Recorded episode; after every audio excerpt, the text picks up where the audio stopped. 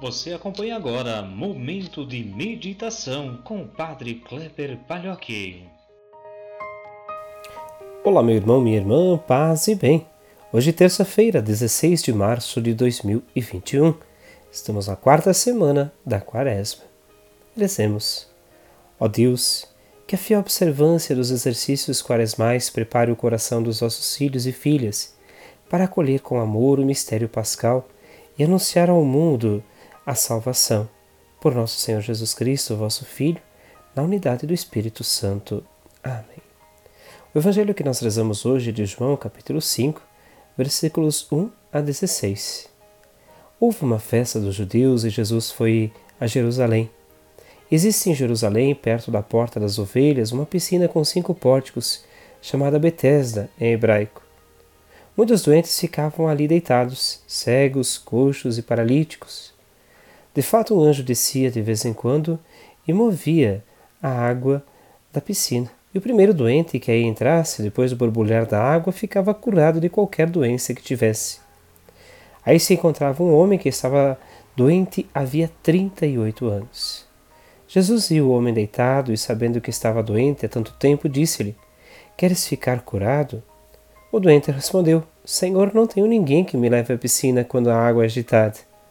Quando estou chegando, outro entra na minha frente. Jesus disse: Levanta-te, pega a tua cama e anda. No mesmo instante, o homem ficou curado, pegou na sua cama e começou a andar. Ora, isso era um dia de sábado. Por isso, os judeus disseram ao homem que tinha sido curado: É sábado, não te é permitido carregar a tua cama. Ele respondeu-lhes: Aquele que me curou disse: Pega a tua cama e anda.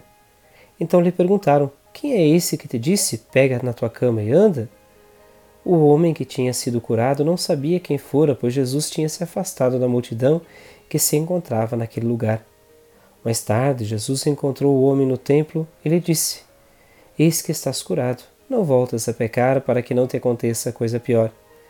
Então o homem saiu e contou aos judeus que tinha sido Jesus quem o havia curado. Por isso os judeus começaram a perseguir Jesus porque fazia tais coisas em dia de sábado. Meu irmão, minha irmã, o Evangelho desta terça-feira nos convida a olhar para a mensagem do Senhor. Jesus se apresenta como a verdadeira vida. Ele acalenta o coração daqueles que precisam. Vemos nesse episódio a grande marca de um homem que está deitado há 38 anos sofrendo. E sempre que ele busca a salvação, a sua cura, alguém passa na frente. Quando Jesus chega até ele com esta mensagem, quer ficar curado? Ele diz que sim, e Jesus pede que ele pegue a sua cama e ande. Logo vem as críticas. Quem não participa, quem não faz parte do sofrimento, não consegue compreender a alegria de ser curado. O homem não só carregaria cama, como carregaria tudo que fosse necessário. Ele passou 38 anos deitado. Agora ele tem o poder, ele consegue caminhar. Ele consegue carregar a sua própria cama. Carregar a cama é sinal de uma libertação. É sinal de passar para uma nova vida. Daquele que está deitado imóvel sobre a cama, agora é alguém que pode carregar, alguém que pode sair, alguém que pode ser reinserido na sociedade. Já os judeus não conseguem perceber isso. A única coisa que eles percebem é a transgressão da lei. Essa dificuldade de compreender o valor da vida nesse, nesse momento. Talvez seja importante para nós também hoje percebermos também que muitas leis que existem em nossa sociedade elas priorizam o cuidado da vida de alguns. Priorizam aqueles que estão sãos, mas não olham para aqueles que precisam do cuidado, que precisam do carinho, que precisam de vez em quando transgredir as leis.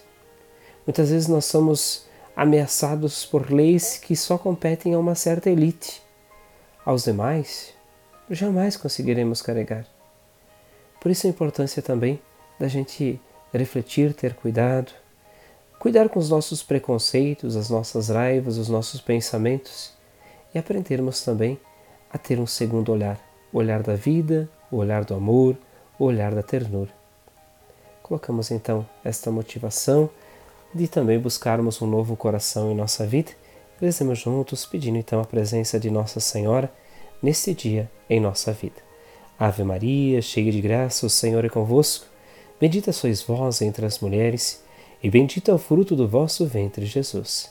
Santa Maria, Mãe de Deus, rogai por nós, pecadores, agora e na hora de nossa morte. Amém. Deus nos abençoe, nos guarde e nos proteja. Ele que é Pai, Filho e Espírito Santo. Amém. Um grande fraterno abraço, um ótimo dia. Nos encontramos amanhã.